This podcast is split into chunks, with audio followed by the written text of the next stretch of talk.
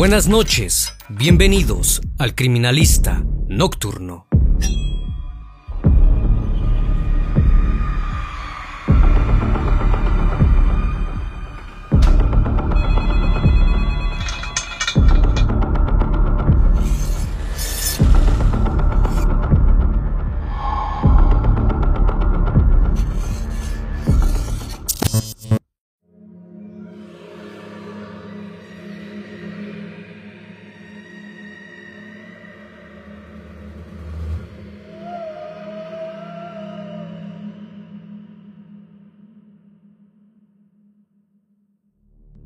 El primero de junio de 2019, Mario Olivo Acuña, de 21 años de edad, estudiante de la Universidad Autónoma de Tamaulipas, desapareció sin dejar rastro.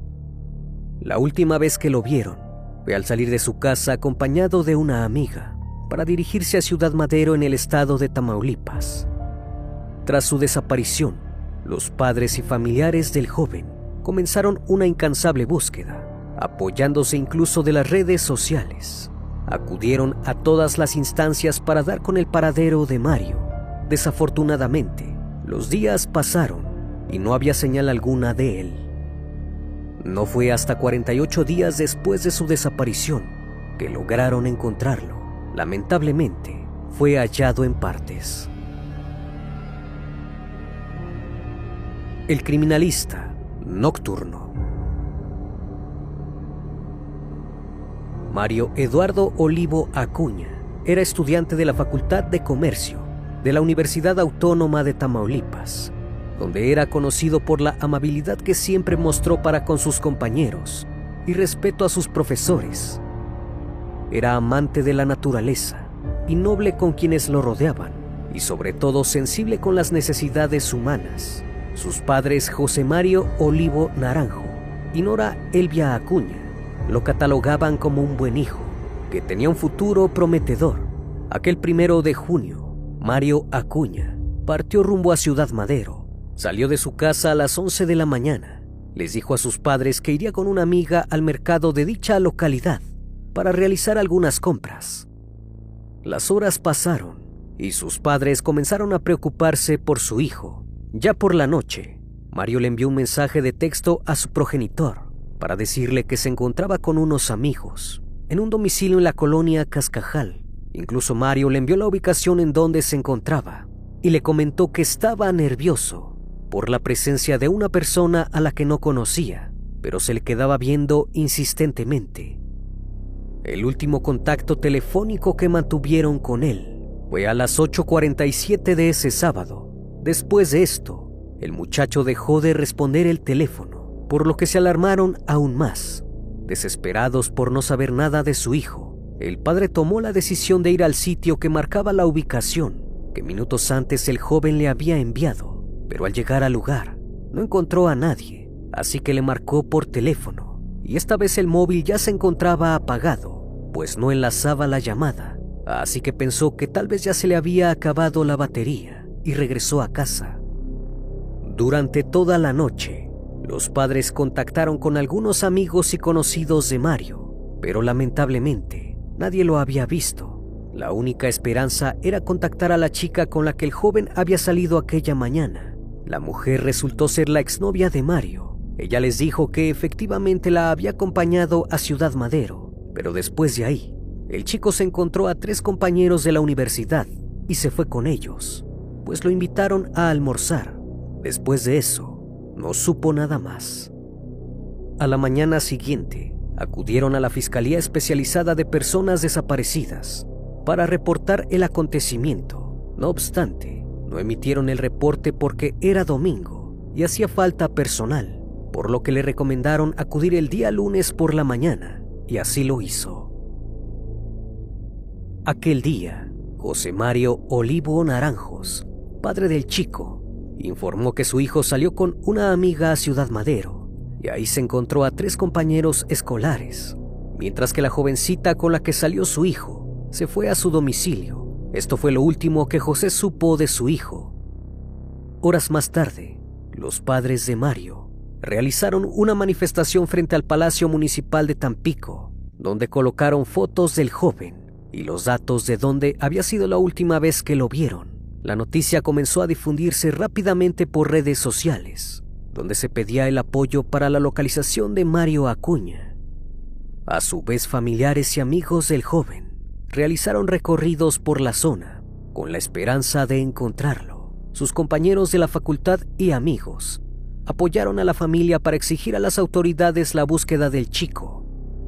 Cabe señalar que Keren Gemima, la exnovia de Mario, con la que salió aquella mañana de su desaparición, asistió a algunas marchas y protestas que se hicieron para pedir apoyo a la ciudadanía. Es así que el 5 de junio, la Procuraduría General de Justicia de Tamaulipas inició la búsqueda del estudiante universitario Mario Eduardo Olivo Acuña y se solicitó ayuda de la población para localizarlo.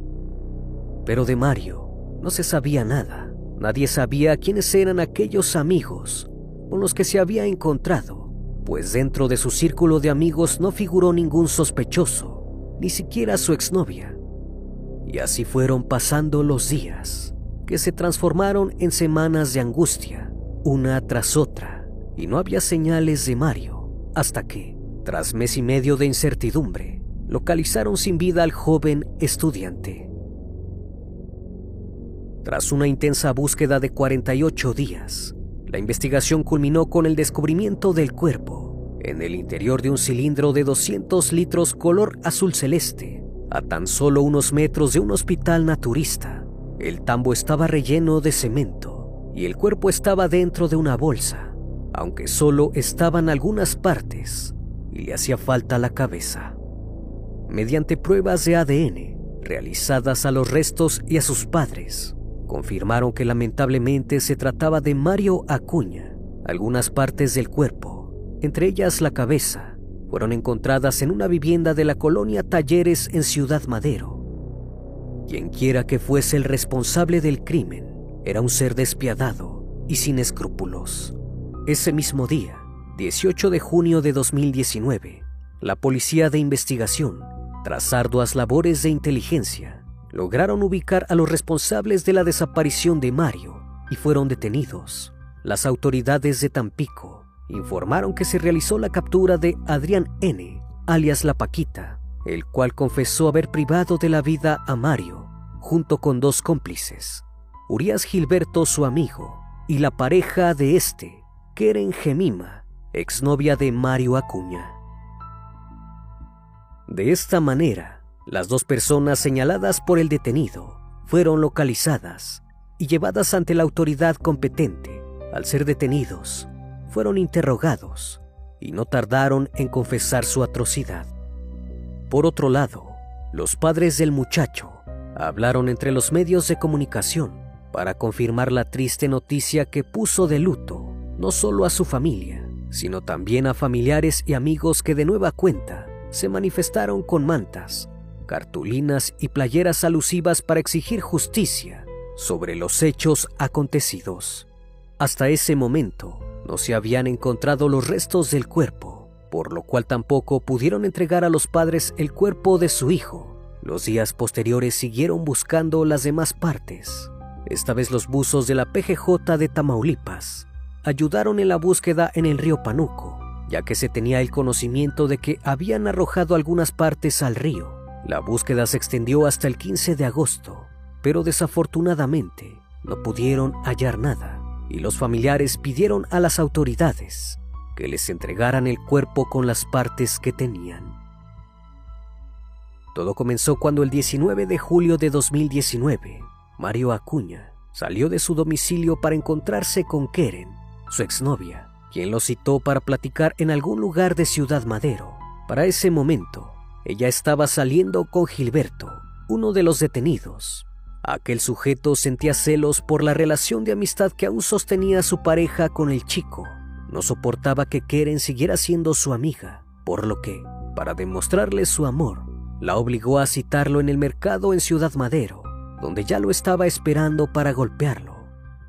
Keren accedió y con engaños le pidió a Mario que la acompañara al lugar mencionado. La chica lo llevó mediante mentiras a un domicilio ubicado en Ciudad Madero, donde su actual novio Gilberto ya los estaba esperando. El chico no sospechó nada y apenas ingresó, fue interceptado por el agresor quien, armado con un objeto contundente, lo golpeó fuertemente en la cabeza.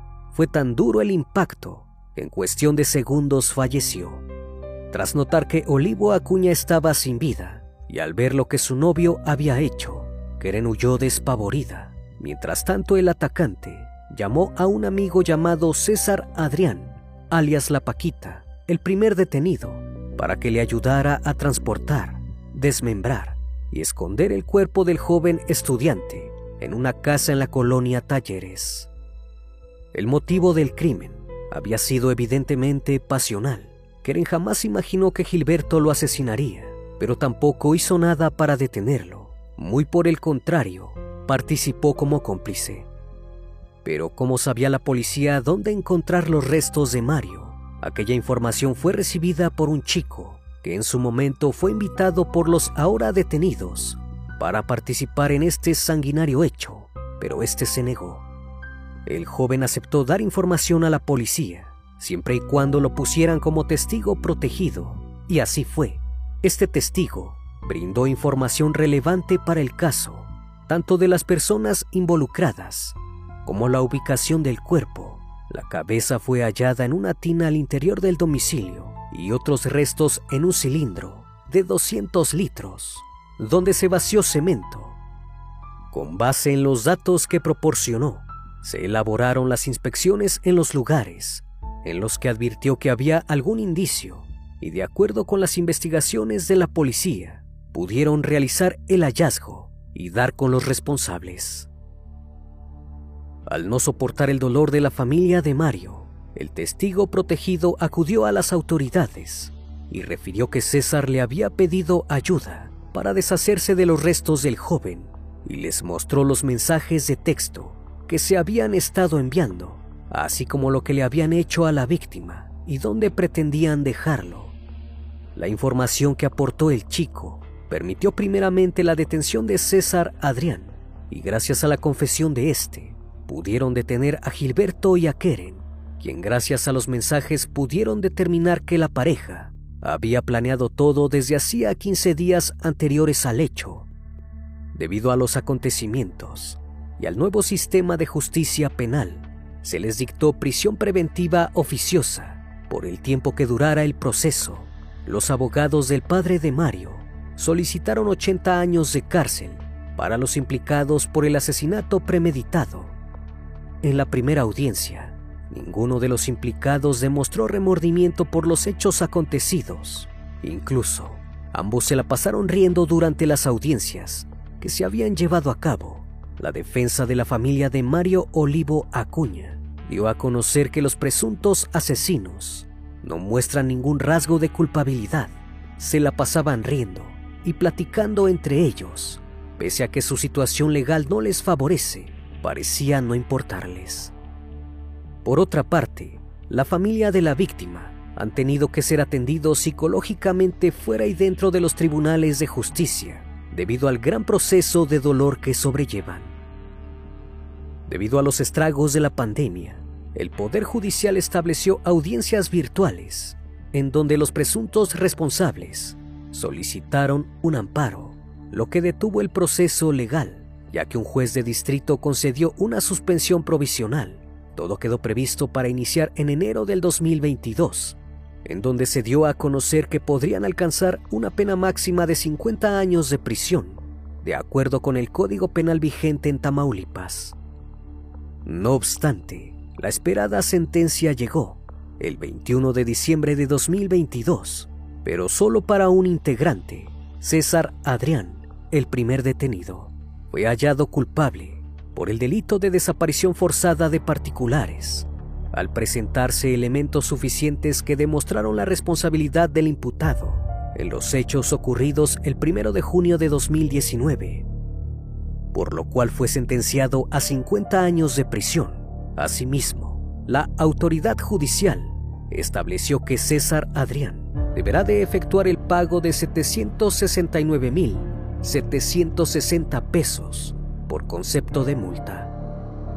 Por otra parte, se está a la espera de que los probables responsables, Gilberto y Keren, sean llamados a efecto de desahogar la audiencia de juicio correspondiente para poder dar el cierre al caso.